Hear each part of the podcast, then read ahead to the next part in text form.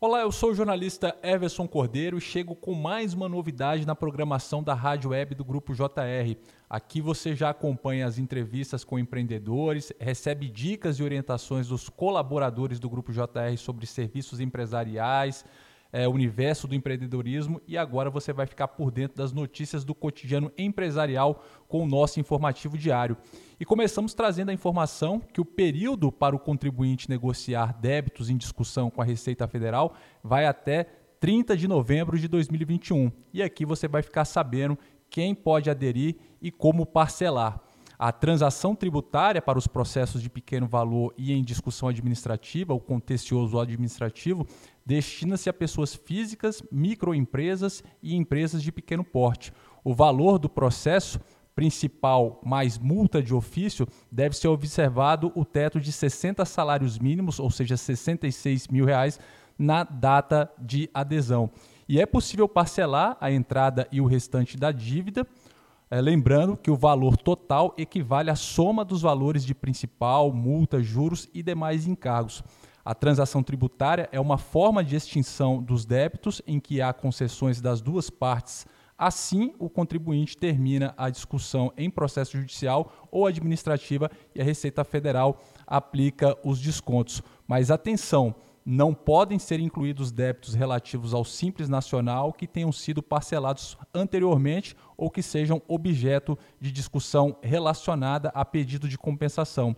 A adesão deve ser feita pela internet. Acesse o portal ECAC www.cave.receita.fazenda.gov.br. Selecione o item Pagamentos e Parcelamentos Aí você clica em transacionar contencioso de pequeno valor e segue as orientações. Em caso de dúvidas, o edital de transação por adesão, o RFB número 1 de 2021, o passo a passo detalhado e mais informações disponíveis no site www.gov.br/serviços fazer acordo com processos de pequeno valor. E outra notícia que nós trazemos para vocês no nosso informativo é que o governo flexibiliza normas para uso de vale alimentação. A mudança no vale alimentação possibilitará que os trabalhadores utilizem seus cartões em um número maior de restaurantes. O governo federal anunciou nesta quinta-feira, em cerimônia no Palácio do Planalto, uma simplificação das normas trabalhistas. De acordo com o executivo, mais de mil decretos, portarias e instruções normativas trabalhistas foram reunidos em apenas 15 normas. Um decreto consolidando as alterações será publicado nesta quinta-feira no Diário Oficial da União e uma das mudanças mais efetivas na vida do trabalhador será a flexibilização do uso do vale alimentação. O texto final das alterações ainda não foi publicado pelo governo, mas, de acordo com o secretário executivo do Ministério do Trabalho e Previdência, Bruno Dalcomo, a mudança no Vale Alimentação possibilitará que os trabalhadores utilizem seus cartões em um número maior de restaurantes o vale é sempre uma decisão da empresa com o trabalhador, então nada disso interfere, mas alguns dispositivos serão alterados ao longo do tempo.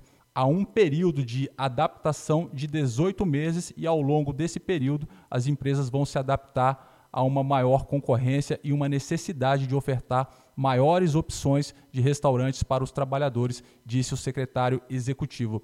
Segundo técnicos do governo, a flexibilização do programa de alimentação do trabalhador, o PAT, no qual se insere o Vale Alimentação, vai facilitar a vida dos empregados que terão mais liberdade para usar o cartão alimentação.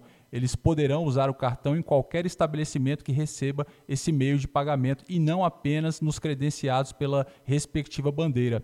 Também será possível fazer a portabilidade do crédito entre as diversas bandeiras.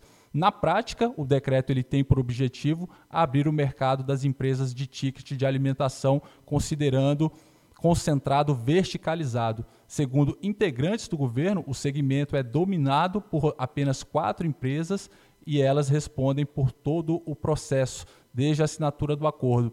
Costumam cobrar uma variedade de taxas de fidelização, uso de sistema, maquininhas, uma das principais queixas de pequenos estabelecimentos. Com as mudanças, empresas de cartão como a Mastercard, Visa e iFood poderão fazer o credenciamento de estabelecimentos. As empresas vinculadas ao PAT continuarão com os incentivos fiscais, mas terão que executar um programa nutricional para os seus empregados. Serão fiscalizadas pelo Ministério do Trabalho, explicou um técnico do governo. O PAT determina que as empresas forneçam alimentação ao funcionário via refeitório, restaurante interno ou com vales. Estes vales são fiscalizados e os funcionários, por exemplo, não podem usar estes recursos para pagar produtos em geral ou bebidas alcoólicas. Não esqueçam de ler também o informativo diário que você recebe do Grupo JR com informações importantes do universo empresarial. Até a próxima!